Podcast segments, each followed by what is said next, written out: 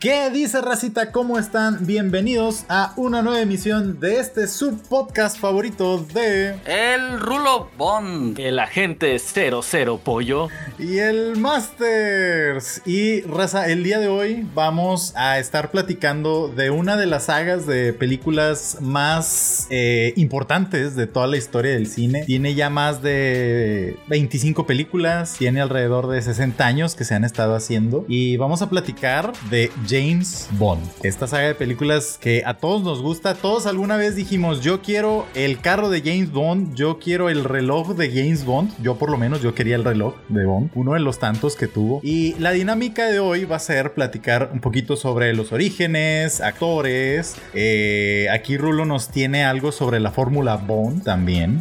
Eh, tenemos algo también de, de las canciones. Y bueno, Rulo, ¿qué onda? ¿Qué nos vas a platicar? ¿Qué nos traes? Háblame, compadre. Muchas gracias, Masters. Efectivamente, como ahora está en boca de todos la nueva película del 007, No Time to Die o Sin Tiempo para Morir, el día de hoy les traemos un programa especial sobre todo lo que se ha conllevado la saga de James Bond, la leyenda, como le podrían decir, ¿no? Es la saga de cine más longeva que existe, es decir, lleva 59 años haciéndose películas de James Bond. Vamos a platicar desde sus orígenes, como bien lo comentaste, lo que viene siendo los actores que lo interpretaron, una pequeña reseña de la nueva película de Sin Tiempo para Morir, que ya los tres la vimos, que todos podemos emitir nuestra opinión al respecto. Y también hablaremos sobre las películas que nos tocaron realmente ver de James Bond, ¿no? Lo que viene siendo la era de Brosnan y la era de Daniel Craig, ¿no? Entonces, lo primero que ya a mí me gustaría comentarles es que las películas de James Bond nacen de lo que viene siendo las novelas del escritor Ian Fleming. Él era un escritor británico que en el año de 1953 desarrolló su primera novela de James Bond,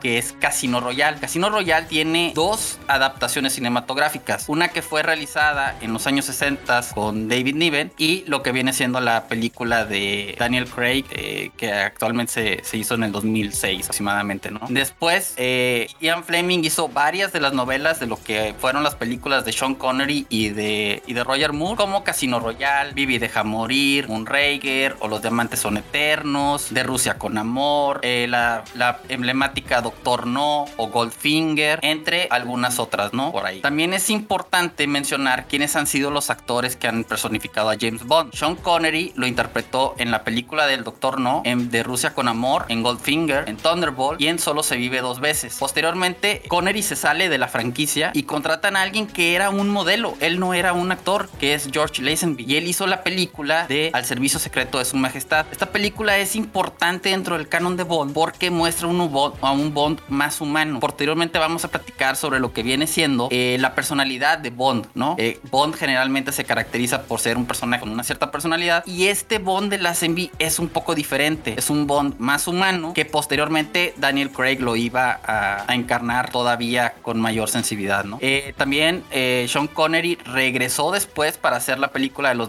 los Diamantes son Eternos y posteriormente ya sigue la saga de Roger Moore. Roger Moore era un Bond un poco más caricaturesco, un poco más bufón y él tiene películas como eh, Live and Let Die o Vive y Deja Morir, que todos conocemos esa canción emblemática de Paul McCartney, que fue el primer intro de Bond. el hombre con el revólver de oro, La espía que me amó, que esa es una muy buena película. Moonraker o Solo para tus ojos, Octopussy y bueno, ¿quién no recuerda la canción de Duran Duran de eh, En la mira de los asesinos o A View to a Kill? Posteriormente, una vez que Roger Moore eh, suelta el papel, digámoslo así, eh, se hace una película que no es canon dentro de la saga de Bond, que es la um, adaptación de Operación Trueno, pero regresando Sean Connery en el papel principal para encarnar a Bond. Esta película se llamó Nunca digas nunca jamás. Fue un remake de la película que ya había hecho Sean Connery de Operación Trueno, pero era de diferentes productores. Esta película era de Warner Brothers y se salió dentro del, del, canon como tal. Después, dato curioso, habían elegido a Pierce Brosnan como el agente 007, pero por motivos de agenda no pudieron cerrar el deal con él y contrataron a Timothy Dalton como el nuevo James Bond. Hizo la película de 007, su nombre es Peligro y lo que viene siendo la película de Licencia para Matar. Son películas que están dentro de lo que cabe bien, pero están un poco más abajo del estándar de, de Bond, ¿no? Posteriormente, ya en el 95, ya entra Pierce Brosnan y ya son las películas que nos tocó a nosotros vivir en nuestra generación, ¿no? Esa sí, esa sí me la sé para que veas.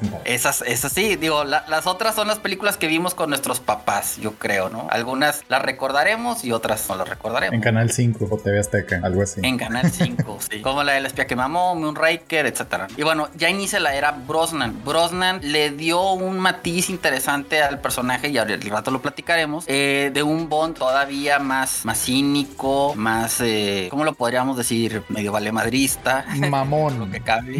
Mamón. prepotente. Eh, prepotente. Todos los Bonds han sido prepotentes, pero creo que Brosnan sí le dio ese, ese toque, ¿no? Eh, también hizo la, eh, bueno, hizo GoldenEye, hizo la del Mañana Nunca Muere, El Mundo No Basta y Muere Otro Día. En el 2006, los productores dicen, ¿saben qué? Queremos volver a hacer Bond, pero lo queremos cambiar un poco. Y de ahí sale eh, Casino Royale. Fue la primera obra de Ian, de Ian Fleming y con un casting muy controversial que fue Daniel Craig. Les voy a hacer la pregunta, ¿ustedes conocían a Daniel Craig antes del 007? No. Sí, pero no me acuerdo en qué películas. O sea, me acuerdo que cuando lo, lo castean, yo dije de que, ah, chinga, ¿por qué este güey? O sea, este vato yo lo vi en otras películas. Salía en Tomb Raider. Sí, ándale. Yo- ese, ese cabrón era el como que la pareja sentimental de esta, de la Angelina Jolie que termina Jolie. haciéndose malo. Spoiler. Spoiler. Sí, salía en Tomb Raider, salió en Elizabeth, salió en algunas otras, pero... Y bueno, y salió en una serie que se llama Cuentos de la Cripta, pero eso ya después lo platicaremos en otro, Pero, otro pero aquí lo importante sería cómo de alguien que pues tal vez no estaba en el radar de muchos, o sea, cómo, cómo va a parar en un papel tan icónico, ¿no? De la industria. Fíjate que es bien interesante porque los productores, hay, hay un documental que se llama Convirtiéndote en James Bond y en ese documental los productores de la franquicia dicen que ellos siempre tuvieron en la mira a Daniel Craig. O sea, ellos querían a Daniel Craig y demás. Al rato les platicaré quiénes castearon para hacer Casino Royale, quienes no se quedaron con el papel porque Daniel Craig digamos que le ganó una larga lista de contendientes para, para este papel de Casino Royale y era el favorito de los productores. Hubo mucho hate, así como con Batfleck, con Batman y con este Eisenberg como Luthor. Daniel Craig recibió muchísimo hate y hasta amenaza de muerte por el por haber sido Bond. Pero bueno, cuando salió la película, la gente la vio, pues, le cayó la boca mucho. También Daniel Craig hizo la película de Quantum of Solace. Al rato, al rato platicaremos la era de, Craig. Skyfall, mi favorita. Spectre. Y bueno, la que nos tiene ahorita hablando en este podcast, Sin lugar para morir. Sin tiempo para morir. Eh, algo interesante de las películas de Bond es lo que le conocemos como la fórmula Bond. La fórmula Bond, ¿en qué consiste? Bueno, de entrada, la personalidad de Bond. Bond siempre ha tenido una personalidad ególatra, machista, medio misógeno, eh, sarcástico y no sé qué otros adjetivos le quieran poner ustedes ahí. No, pues le entran, eh, quedarían muchos, güey, pero tú continúa, continúa. Sí. O- otra cosa interesante de las películas de Bond es cómo están marcadas o armadas las secuencias de acción. Siempre tiene un opening de acción, tiene una eh, secuencia de acción como el minuto 45, luego tiene otra como a la hora con 20 y luego tiene la del cierre que a las dos horas, ¿no? Más o menos tiene como 4 o 5 escenas de acción cada película de Bond. Es como un trademark. Y estas secuencias de acción generalmente siempre eh, tienen una persecución. Quizás si está en una locación de esquí tiene eh, nieve y los villanos generalmente tienen una isla y ahí se desarrolla el clímax de la es generalmente así es la fórmula Bond no sé si ustedes tengan algún comentario al respecto de No, no me de quedado el, bien, el pase. 20, güey, pero, pero sí, casi siempre es en una islita aislada o en un castillo lejos de la sociedad. Sí, totalmente. Otro tema también que tiene, o otra cualidad que tienen las películas de Bond, es que siempre en el inicio eh, aparece el agente 007 caminando con la música de Bond, donde voltea y sale un disparo en una, en una mira, digámoslo así, y la mira se, se mueve y sale sangre, ¿no? Eh, El gun barrel es, es algo tradicional de la, de la franquicia. Y no sé ustedes, pero siempre en una película de Bond, ustedes van, si ustedes van a tener la oportunidad de conocer parte del mundo. Tiene locaciones en todos los países que se, se puedan imaginar, desde los países asiáticos, desde Latinoamérica, desde Europa. Tiene secuencias de acción en Italia, en Francia, en Rumania, en Noruega, si quieran. En las películas de Bond pueden encontrar siempre, de perdido, tres países por película. Rulo, aquí es donde nos debes de decir que a ti te tocó estar en cuando estaban grabando en Ciudad de México. Ah, bueno, sí, este, como una anécdota curiosa es que a mí me tocó estar eh, de viaje, de trabajo en Ciudad de México cuando estaban filmando la, la escena del opening de Spectre y andaban buscando extras, ¿no? Y yo estaba bien tentado de ir a la audición, pero bueno, chamba chamba y ya no fui. No, hombre, me, quedé, me, quedé con, me quedé con esa espinita y con esas ganas, pero a lo mejor me hubieran vestido de calavera ahí en el... en Compadre, era, era para que te, ay, güey, no sé, que te doliera el estómago y que no podías salir de tu cuarto y de repente te encontraban vestido de calavera calavera allá afuera o algo así, no sé. Sí. El rulo vestido de Catrina. El Ahora, algo Rulo ahí. interesante, algo interesante es que esa escena fueron 10 días de filmación. ¿eh? O sea, lo que ven en 10 minutos de la película fueron 10 días en la Ciudad de México de. Fueron 10 días de Diez tentación días- para Rulo. días que tuviste para salirte del jale, compadre. Mi, mi- mi viaje eran, eran tres días y ahí fueron 10 días. Pero bueno, eh, cosas interesantes. Eh, también algo interesante, bueno, no, no interesante, sino más bien peculiar, es que es cierto, el, el agente 007 pues es un personaje, pero generalmente pues viene rodeado de unos personajes secundarios y esto es a lo largo de toda la franquicia, ¿no? M, que es la o el jefe, dependiendo de la época de películas. En las películas de antaño era, era hombre, en las películas nuevas es mujer. Y bueno, al, al final lo, lo renuevan el personaje con Ralph Fiennes, Who, que en la nueva versión es, es, es un chavo joven o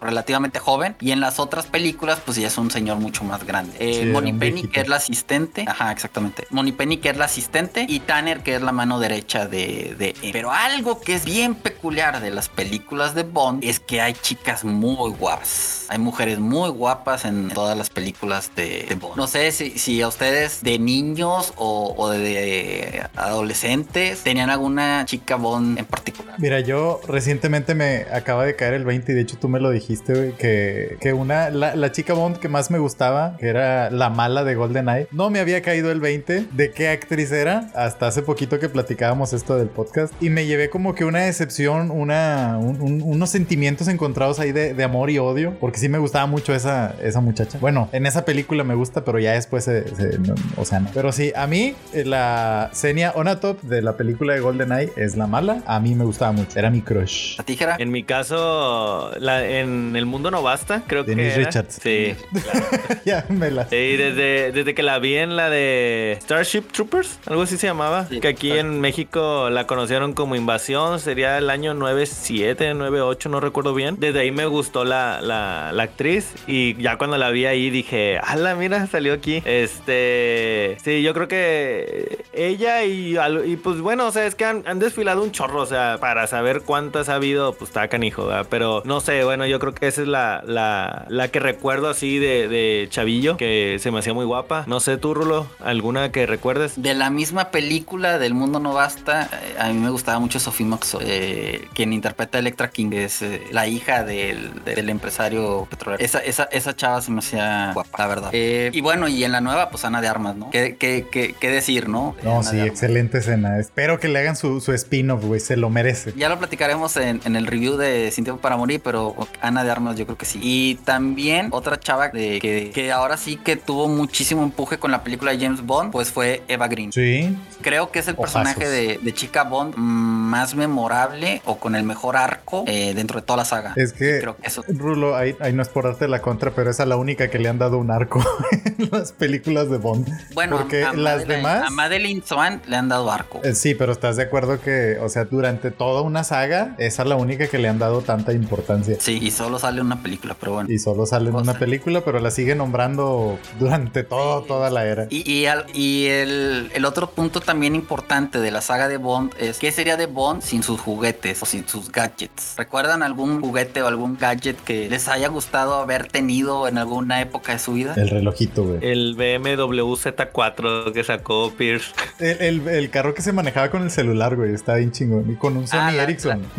La, de, la del mañana nunca muere, sí, ese está bien padre. Yo, yo me quedo con el Aston Martin de Die Another Day. El que se hacía invisible. El que se hace invisible, sí. Ese carro me encantaba. Y otra cosa también peculiar de las películas de Bond, ya lo había comentado un poquito, es el tema musical o la secuencia de opening. Generalmente las películas de James Bond siempre vienen con una antesala de, de un artista de renombre que canta la canción principal de la, de la franquicia. Y hemos tenido artistas desde Paul McCartney, Duran Duran, Adele, lo que viene siendo Sam Smith, Garbage, que es mi favorita. eh, Madonna. Ahora, Madonna, Sheryl Crow, eh, Chris Cornell, Tina Turner. Bueno, nos podemos ir muchísimo, ¿no? Con, con los artistas que han interpretado canciones de, de Bond, ¿no? Y la nueva que es la de Billie Eilish. Y ya es, al rato lo platicaremos como parte del review de No Time to Die, si les gustó o no les gustó, ¿no? Y también también interesante, y creo que aquí rompe el canon un poco la de Die Another Day, es la secuencia de opening. Generalmente los openings de las películas de Bond con gráficos, siluetas, generalmente siempre te ponen una pistola o te ponen la silueta de una mujer, te ponen algo referente a la trama, y creo que la de Die Another Day es como que la que se mantiene un poco más lejos de ese canon. Pero estaba chido. Todavía las de Crazy lo respeto. A mí sí me gustaba esa escena. Digo, te mostraba todo el. O sea, sí rompe lo que tú dices, pero pues te mostraba toda la, la tortura esta que, que, le estaban haciendo al Bond y todo lo que lo picaban los escorpiones y que lo ahogaban y todo eso. Pobrecito Bond. Sí, sí. pobre Bond. Bond también es, fa es, famoso por sus frases célebres, ¿no? Como My name's Bond, James Bond, o la del Martini. Y generalmente todas las Batido, películas no de revuelto. James Bond, ándale exactamente. Y generalmente todas las ¿Por películas. qué no pide un tequila? ¿Por qué en Spectre no pide un tequila? Bueno, porque a lo mejor lo pidió antes de grabar, pero ya, ya, ya, en la, ya en la filmación no. Y siempre todas las películas de Bond, al final, siempre, no sé si cuando se quedan a los créditos, a ver, siempre dice James Bond will return. James Sí. Bond regresará. Sí. Y eso es súper, es súper clásico. Entonces, Bond se caracteriza por tener muchas cosas. Y otra cosa que también tiene Bond, aparte de tener chicas guapas, tiene gadgets, viaja por todo el mundo, pues, tiene los mejores automóviles de Bond. Tiene el que a mí me encanta, que es el Aston Martin. Ya tanto en su versión clásica como en su versión moderna. Tiene los BMWs y en las épocas antiguas también manejaba un Rolls Royce. Entonces, Oye, ¿cuánto le pagarán las agencias? No, ah, no. debe ser una buena suma el contrato ahí. Sí, no, no, no. Para comerciales está muy bueno. Para comerciales este, de marcas automovilísticas se sacan una buena lana las franquicias de James. Y no sé si quieran agregarle algo más a la Fórmula Bond, algo que No, recuerden. fí- fíjate que no, no sé, pero de repente las armas que saca, creo que la... Bueno, yo la recuerdo mucho en el caso de Pierce, el famoso, no sé si él lo traía y recuerdo mucho que eh, como que era la arma favorita que él usaba y salía mucho que era el, la PP7 que era con PP7. silenciador. Con silenciador, sí. En el, Estaba en muy el buena. juego del Golden Knight te la ponen ahí, es la PP7. Que era la. La. Como que la. O sea, no Con la básica existía. con la que empecé. No, sí, pero e- esa arma no existía. Era como que la parodia o la forma de decirle a la, a la que usa después, que es la Walter BBK. Walter Ah, PPK es la que usa después. Sí, o sea, con silenciador era que, oh, no manches, no hace ruido en los juegos. Que nomás oye el piu, piu, piu. Sí, sí, sí. Sí, es- es- esa sí era de la época de Brosnan. En esta, pues, eh, en todas las de Craig, pues sí ha sacado varias, pero no se ve, no se le ve como que una en específico. Bueno, yo no le recuerdo alguna eh, en específico que fuera como que su favorita, así su, su, su amiga, la, la pistola favorita. No sé, no, no le recuerdo alguna. Creo que trae variedad, o sea, pero no, no se le ve como que una en específico. No, Según yo, sigue manteniendo, o sea, cuando sale de... Cuando empieza la misión, creo que siempre maneja la, la serie esta de las Walter. Pero ya después, pues conforme va avanzando, se le acaban las balas, cambia, agarra un, no sé, una ametralladora que traiga a alguien, un rifle de asalto. Y ahí le va variando. Sí, de acuerdo. Otra cosa también bien importante de las películas de Bond es que han sentado escuela en otras películas como influencia. Esta puede ser debatible, pero considero que Misión Imposible, final de cuentas, tiene parte de la esencia de Bond. Al ser una película de espionaje, no deja de tener algunos toques de Bond. Pues es que hay que ver, o sea, simplemente cuándo salió la franquicia de James Bond, la primera, y cuándo salió la primera emisión Imposible. Mira, o sea, para ver quién se copió de quién. La serie de Misión Imposible eh, nació en los 60s y la saga de Bond salió en los 50. Entonces, Sí, pues, es que creo que por antigüedad se va a llevar a todos, güey. Todos Sí. tomaron algo. Sí, exactamente. Entonces, ta- también eh, en los videojuegos el, el Hitman, creo que Hitman tiene parte de la esencia de, de Bond. Y en las películas también se nota el tipo trajeado, disparando, como que trae parte de la escuela de Bond. Oye, ¿no, no, ¿no se te hace que las de Rápido y Furioso se copiaron una que otra secuencia ahí de autos lujosos y eh, arrancó, bueno, arrancones de cierta forma de por huidas, no, no por Es- competencias. Es que las de Rápido y Furioso se desvirtuaron y se hicieron Misión Imposible versión 2.0. y 2.0, al final de cuentas, Misión Imposible toma esencia de Bond. Entonces, pues sí, totalmente de acuerdo. El transportador también me da la impresión de que se parece un poco a, a- a Bond, pero con patadas. Sí, porque Bond casi no tira patadas. Bond casi no tira patadas, pero en, en la franquicia del transportador sí se nota eso. Digo, en, en algunas más recientes como John Wick o Atomic Blonde también se nota un poco el, el- el estilo de, de- de Bond, ¿no? La escuela que deja de... Una escena de John Wick, creo que es de la, de la 2 o de la 3, no me acuerdo bien, pero cuando le están dando todo como que el menú de las armas, que va y se presenta y dice de que sí, quiero un platillo, voy, vengo por el plato fuerte o de que para el postre y así. Me recordó mucho a, las películas de Bond, esa sí, sí te la doy por completo, porque sí se ve donde le empiezan a presentar todo y me acuerdo que en alguna película, no me acuerdo exactamente en cuál de Bond, también le hacen esas presentaciones de, pues, las armas que le van a dar y los gadgets. Sí, y aparte hay como una agencia oscura ahí que es como se, lo que sería el MI6, ¿no? De, de Bond. Entonces, sí trae, trae mucho.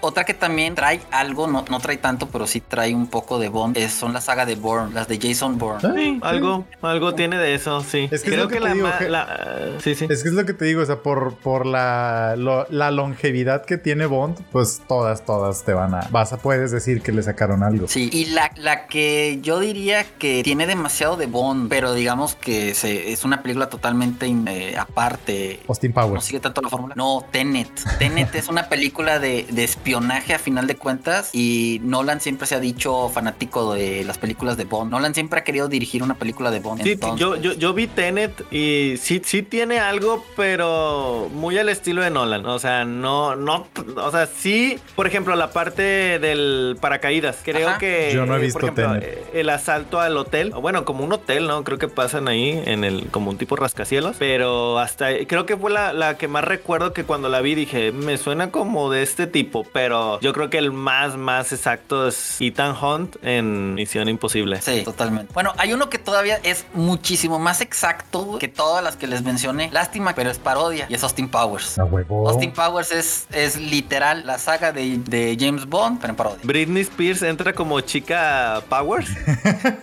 Beyoncé inicia como una chica Britney cantaba, ¿verdad? La, de. Sí. Una de Bond, ¿verdad? Una de Austin Powers. De Austin Powers salían. Sí. Y, también Johnny English. No sé si la vieron, esa película. Sí. Sí. A mí me gustan. Están divertidas. Y es, más, dato curioso. La actriz que sale en Johnny English sale en una película de Bond. ¿En cuál? ¿Cuál? Es Rosamund Pike, la de Perdida. En la de, en la de Johnny English. No creo si en la Ah, sí, cierto. Sí. Dato curioso. Lo hice con cara de que no Y yo pensando, güey, así de, ah, chinga, no me acuerdo, pero bueno, dale.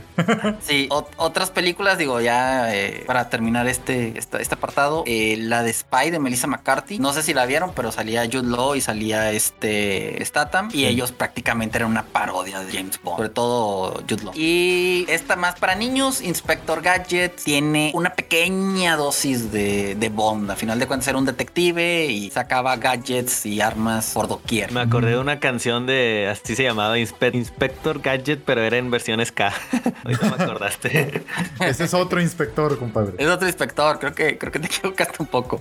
Eh, otra cosa también bien importante de la cultura de Bond es que nos ha dejado videojuegos. Nos dejó GoldenEye, que esa es una joya del Nintendo 64. Pero también nos dejó videojuegos de Casino Royale, del Mundo No Basta y demás. No sé, Luis, si ahí quieres ahondar un poquito más del videojuego de GoldenEye, que es un videojuego que yo sé que a ti te gusta bastante. Sí, pues es que fue el, primer shooter el que vino a poner las cosas cómo se deben de hacer para los shooters. Eh, me acuerdo, o sea, esta es toda la película, vas pasando por cada una de las de los escenarios de, la película, transportados obviamente a, un mundo 3D con gráficos limitados, pero sin embargo eran, eran bastante, bastante chidos y era muy, muy entretenido. Tenías todas, todas las armas de, Bond ahí disponibles. Y va a sonar gacho, pero es como que el, el único que realmente vale la pena porque de ahí todos los demás como que fueron decayendo. Porque era lo mismo, pero se inventaban niveles y se inventaban historias. Y, la verdad no terminaban de convencer. Entonces, GoldenEye sí es, es un hito en,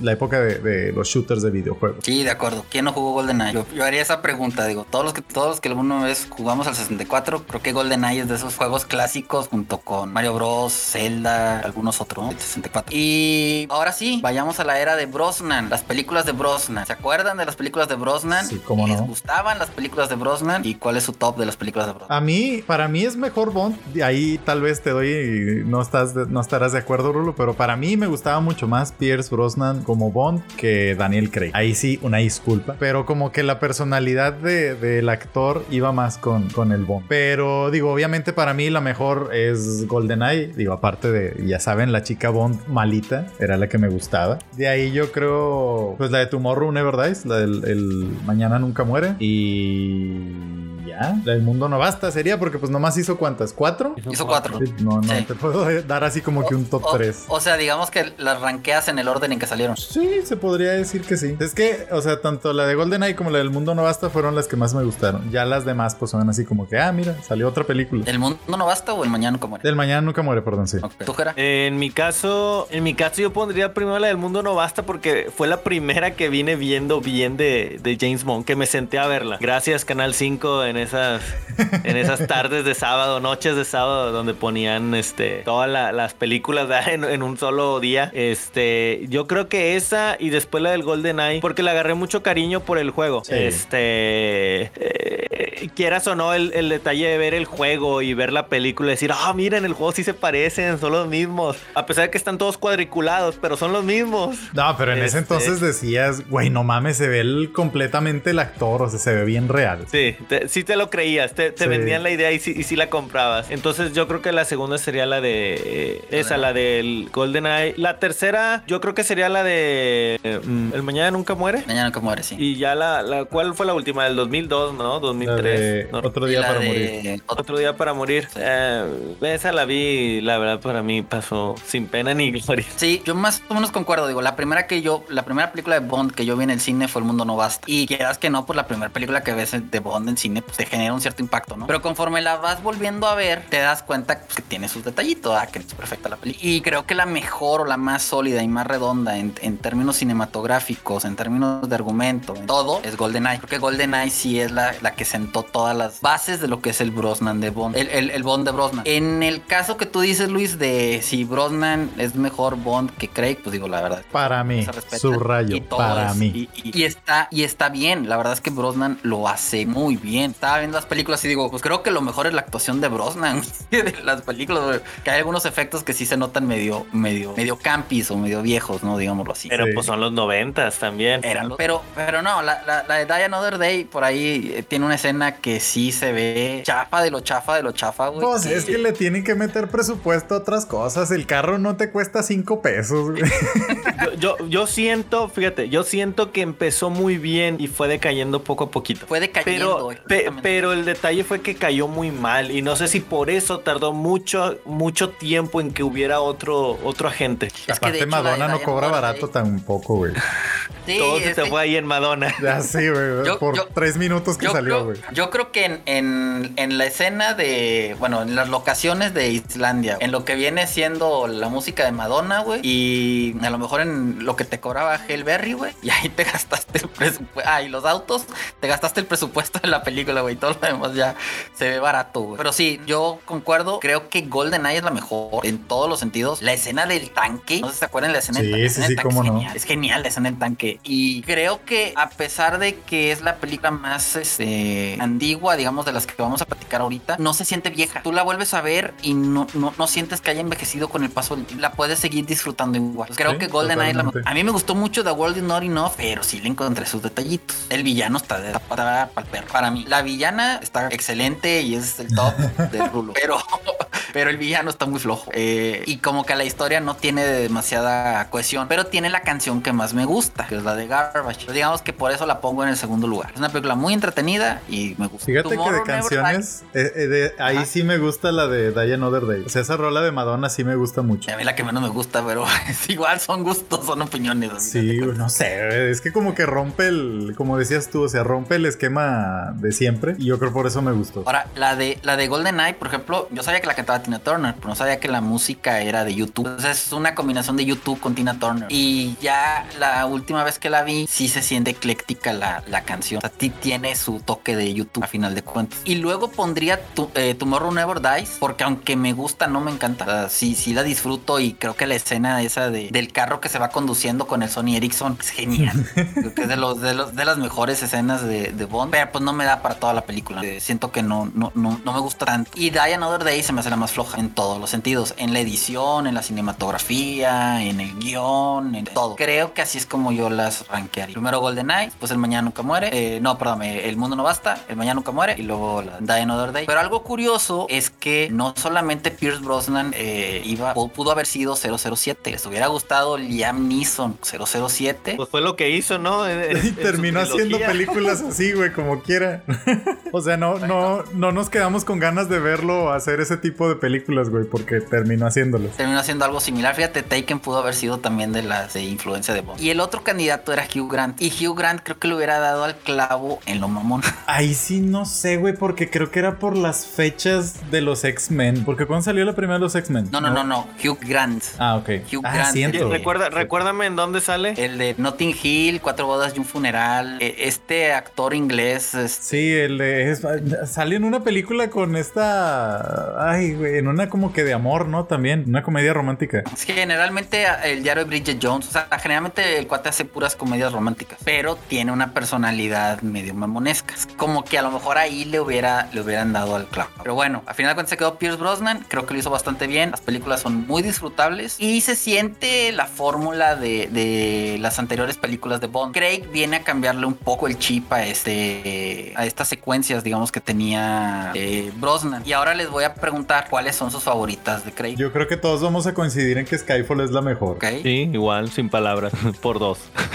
Por, por Después- tres. Para después, ¿cuál mí, yo creo que la de Casino Royale, a mí me gustaba un chingo el Casino Royale. Y ya de ahí, ah, puedo ponerla de No Time to Die. Ok. Y ya de ahí las Y- demás. Y luego Quantum, ¿no? Spectre y Y Quantum. luego Spectre y luego Quantum. sí. ¿Tú? Sí, igual, mismo orden. ¿Alguna, Sí. razón, ¿Alguna razón en particular que Skyfall sea la 1, Casino Royale la 2? El villano, me encantó la actuación del villano. O sea, creo que vuelvo al punto como cuando hemos debatido de Batman. Batman, la- las de Nolan, la 2 es la mejor por simplemente el hecho del villano tan Sí. completo que le pusieron. O sea, la actuación es mm, mm, cuando una película, tanto el protagonista como el antagonista lo hacen bien, no hay mucho margen como para fallas en la película. Creo que, o sea, puede ser soportada por ambos una película, pero cuando un, un villano es muy bueno y el, y el protagonista no tanto o viceversa, queda como una silla medio chueca, como que cae el peso sobre uno y el otro pues no la puede sobrellevar. Y eh, el hecho de que, por ejemplo, las escenas de Daniel Craig en Skyfall están buenas, están chidas, o sea, se ve un buen agente y ves que el villano trae una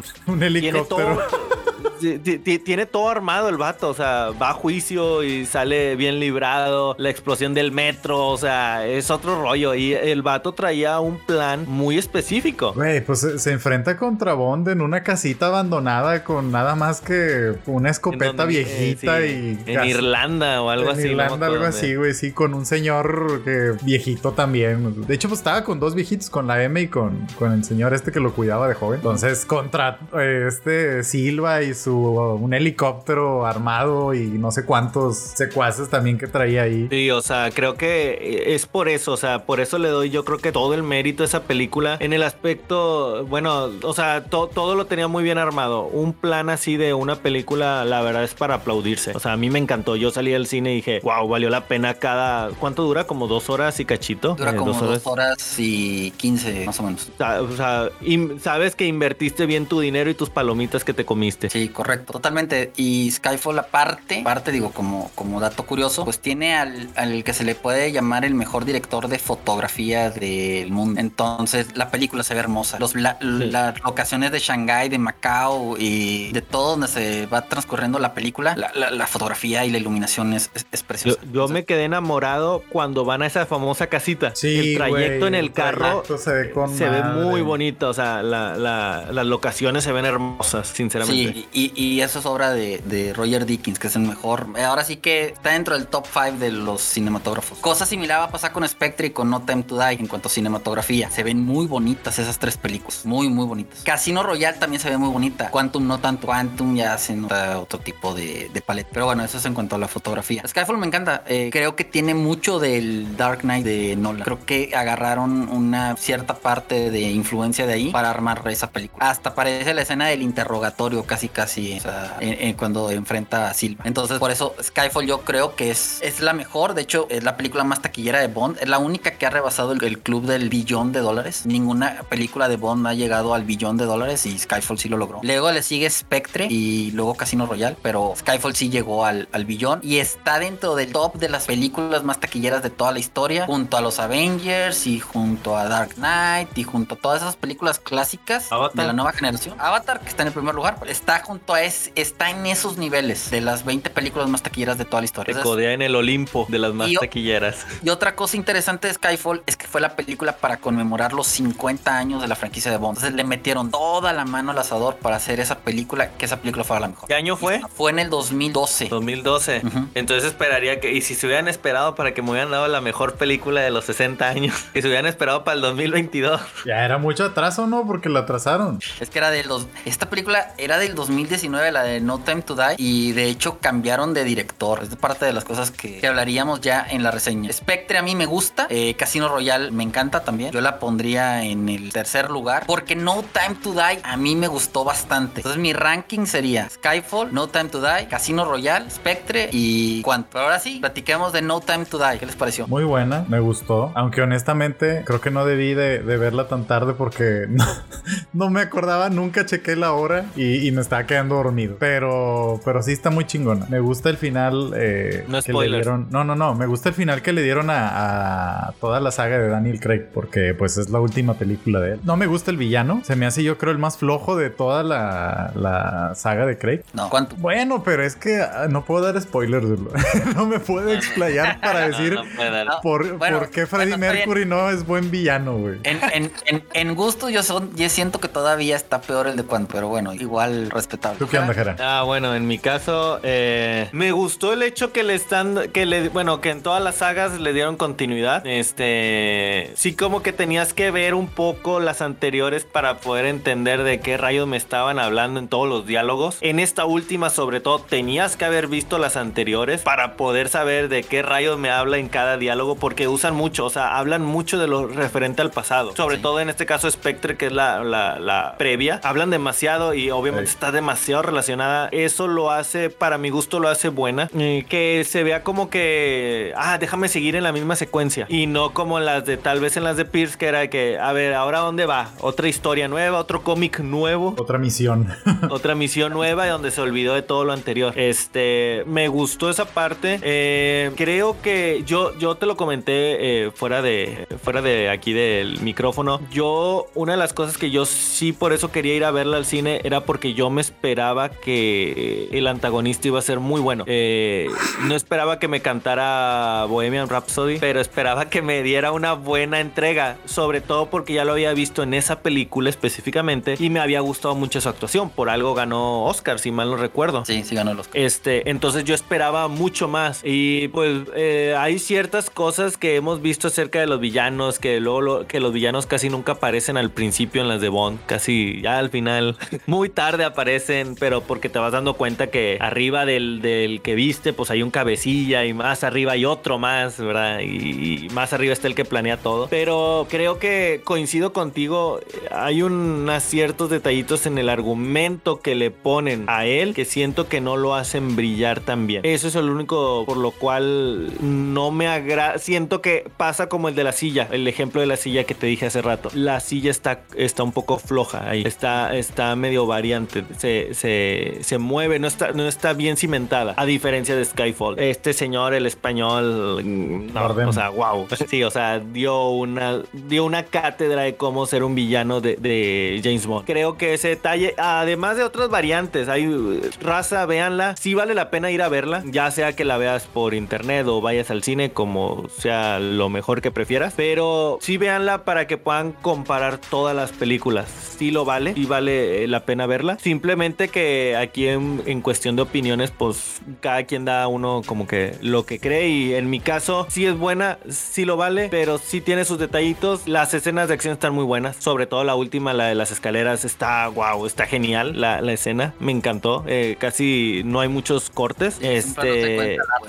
Sí, la- pero y los cambios que le dieron en las características de siempre ser un Bond de esta forma y siempre pasa esto y que ahora no rompieron esos esquemas. A mí en lo personal me gustaron y el final pues muy controvertido. Totalmente, totalmente de acuerdo. A mí me gustó bastante, de entrada, el regreso al cine, ¿no? La, experiencia de volver al cine. En mi caso, yo no vi Shang-Chi, entonces yo no regresé a ver Shang-Chi. Mi, mi regreso al cine fue con No Time to Die después de la pandemia. Entonces, eh, eh, eso ya le da un... boost. La canción me gusta, pero no me encanta. Todavía creo que esa canción pudo ser un poco mejorable, ¿no? En ese sentido. La cinematografía me fascina. Creo que la parte de la fotografía, las tomas, las locaciones, todo eso funciona perfecto. El argumento me gusta porque creo que como es un homenaje a toda la saga de James Bond, no nada más a las cinco películas de, Craig. Esta, esta te da unas, eh, digamos, nociones de lo que es la franquicia como tal. Sigue la fórmula, pero digamos que es más arriesgada. Toma algunos riesgos en el argumento, en algunos personajes, en la personalidad. Le, le, quitan un poco a la esencia de James Bond, el original, el clásico que conocemos, pero le dan otros matices, lo cual le, le, da que la película sobresalga. La escena de Ana de Armas, 10, denme el spin-off, lo quiero ya. La verdad. Quiero ya. Esa mujer no solamente es hermosa, actúa muy bien y la escena es lo mejor de la película. Le brillan los ojitos a Rulo aquí en, mientras estamos grabando, Raza, cuando mencionan Ana de Armas. Qué guapísimo. Ya viste, le volvieron a brillar ahorita. Pero bueno, eh, la nueva 007 funciona. La, nueva 007 funciona. Creo que para lo que busca la, la, película en el, en el, arco funciona. La película es emotiva. En el final controvertido, las escenas de acción valen totalmente la pena. Yo creo que es posiblemente la que mejor reacción tiene de toda la saga. La escena esa de las escaleras, como dijo era impresionante. Y el opening, excelente. Esos stunts de motociclistas también está muy bueno. Sí. Y en términos generales, creo que la historia es bastante eh, sólida. Me gustó la escena con Christoph Waltz, con Luffy. Me gusta esa escena, creo que está bien cargada. Eh, me gustan las actuaciones en general de la película. Y pues para mí es un cierre muy digno al, legado de Craig. Final de cuentas, se le respeta totalmente al personaje. Eh, como él lo, lo, personificó y nos me deja un gran sabor de boca, la verdad. Es, es una película que yo ampliamente recomendaría para todos. Eh, es un poco larga, en, este, caso dura dos horas 45. Sí, totalmente. Cualquier cosa. Eh, creo que dos, tres veces pierde el ritmo, pero lo recupera. O sea, no es tanto. Es que creo que es por lo mismo, güey. O sea, por lo mismo que, que habíamos dicho de que todo tiene una secuencia en, en toda la saga de, de, Craig, tiene una secuencia. O sea, te, te meten todos estos argumentos recordando las películas pasadas y es lo como, que lo que la hace un poco tediosa en ciertos puntos, pero como tú dices, se recupera y vuelve a agarrar eh, la energía y el ritmo. Entonces hay, hay bastantitas secuencias de acción muy buenas. A mí en lo personal no me gustó la, la nueva 007 esta que ponen. Eh, no sé, se me hace como que muy, como que le, falta, no sé, o sea, digo, a mí me pones a, Bond contra esta mona, eh, no sé, no, no, me convence. Eh, pero, pero sí, muy buena película y todo. Yo, yo creo que cumple el cometido, o sea, funciona para lo que es el personaje, pero no brilla, no destaca, no. No, y qué bueno. Qué bueno, porque si no le hubieras quitado eh, reflectores a, a, Craig. O sea, a final de cuentas, toda esta película, yo creo que también por, por eso a lo mejor no le dieron tanto énfasis al villano o no le dieron tanto juego. Por el hecho de que al final toda esta película es para Craig y, y para lo que va a quedar. Y en el caso del villano, yo no digo que sea malo. yo sí. y bien mal.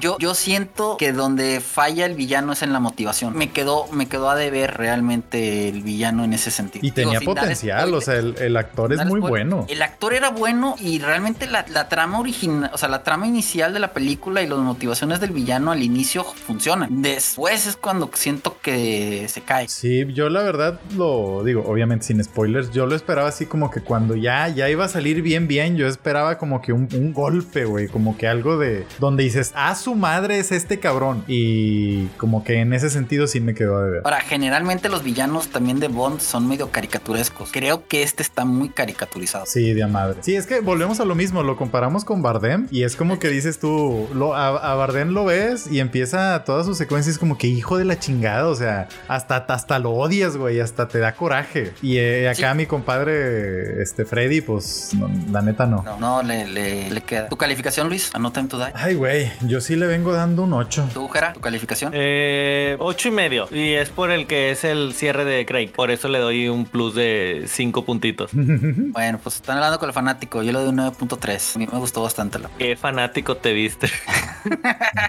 no, sí. Barco, ¿verdad? sí, no, quítate la camiseta, Rulo. Te viste bien Titanic, el barco más grande.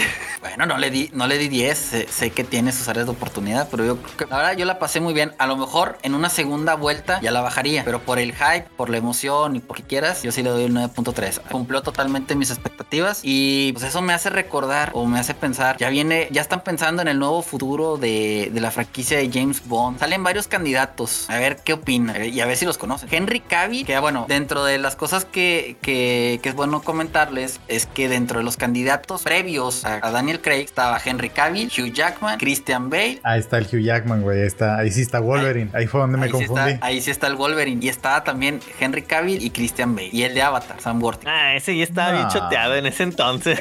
Salía en todos lados, Terminator, en Avatar, en donde quieras lo veías ese vato en la Sí. publicidad. Sí, ese vato estaba bien choteado, pero bueno, también fue un candidato en aquella época de Bond. A Henry Cavill le dijeron que estaba gordo, güey, por eso no le dieron papel. A ver, dile que está gordo ahorita. que está gordo ahorita, pero en, en su momento le dijeron que estaba gordo, por eso no le dieron el papel. Eh, ¿Quiénes son los de ahorita, Bale? Christian Bale se me hace una, una elección medio rara, pero bueno. Eh, ahorita, ¿quiénes están? Henry Cavill sigue diciendo yo quiero ser James Bond. No le bastó ser Superman, ahora quiere ser James Bond. Yo siento que no. O sea, lo veo muy mamado para ser Bond. ¿Está gordo? Eh, No estás gordo, compadre, pero siento que no te queda. No sé, yo siento que sí le puede quedar el papel, pero bueno. Es que, por Hardy- ejemplo, este vato ya te dio un, como que un, una pizca de lo que puede ser algo de, de agente secreto con las películas que ya ha hecho. Porque ya salió como Ah, de sí. agente en una. Y la neta, o sea, si me dices, eh, mi Bond va a ser más o menos así, no sé, güey. O sea, Bond yo siempre lo he visto más como que un, un hombre promedio, no tan musculoso. Porque si no, pues lo ves y es como que, ¿y ese mamado qué pedo, güey? A, a ver, a ver, a ver. ¿Promedio de dónde? Porque si es promedio mexicano, todos tienen panza. No, pero o sea, ves, ves, ves a Brosnan, ves a Craig, ves a. Bueno, Sean Connery sí tenía su panzota, güey. O sea, ahí. sí traía ahí la, la panza chelera.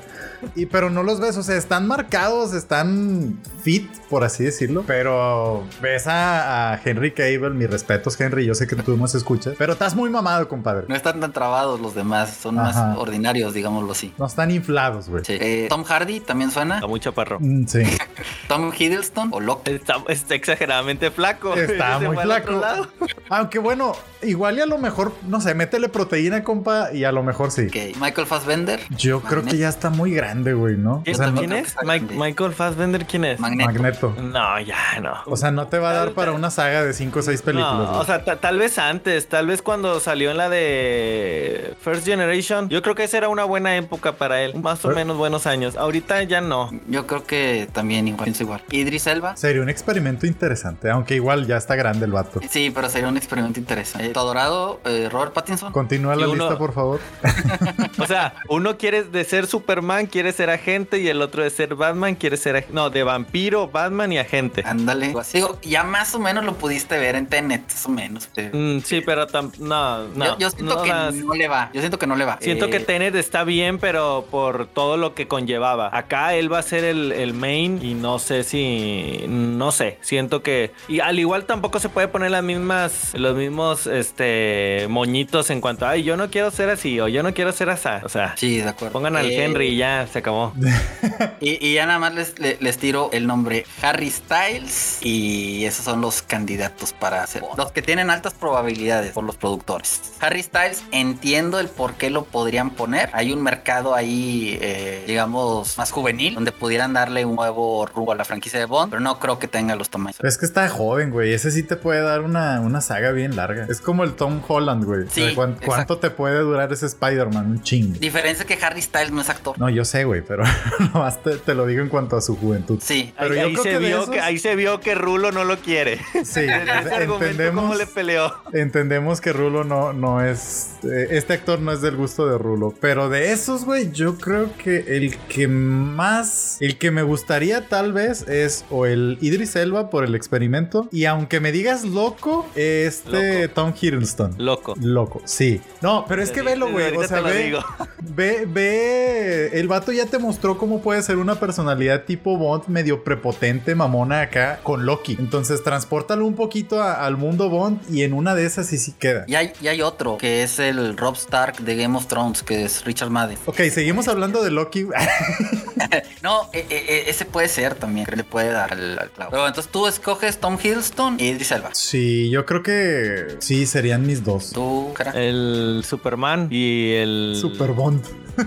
el Super Bond ahora va a ser. Y este, y yo creo que este chavo, ¿cómo me dices? Idris Elba. Eh, que no tiene nada de chavo. No tiene nada de chavo, güey. No, no, eh, o sea, ¿cómo me, o sea, cómo me dijiste que, que se llamaba? Pero eh, yo creo que sí. O sea, lo, lo recuerdo, pero no me acuerdo ahorita en qué película sale. En Thor Suicide Squad. sale en Suicide Squad, sí. Es Es Blood- Bloodsport y en Thor es este Heimdall. Ya, o sea, lo recordaba más o menos la cara, pero no me acordaba en qué película. Pero puede ser un buen experimento, como dices, este, aunque yo soy de los que pienso que hay ciertas cosas que hay que dejarlas funcionando tal cual como están mientras te den dinero. Sí. Si no, no hay que cambiarle. Y tal vez acá mejor otra, otra saga, otro agente. Así como, ay, no voy a pelear, mejor no. ya iba a, salir- iba a decir algo, pero no, vean la película. Vean la película y ya, ya Ok, entenderán. continuamos, Rulo. ¿Qué sigue? Ok, perfecto. Su top de películas de Bond, las que más recuerden o las que más les gusten, así, independientemente de las eras. A mí me dices Bond y yo me acuerdo de GoldenEye, güey. O sea, tal vez no sea la mejor, pero para mí fue la que, la que me marcó, la que me hizo que me gustara Bond. Y de ahí Skyfall.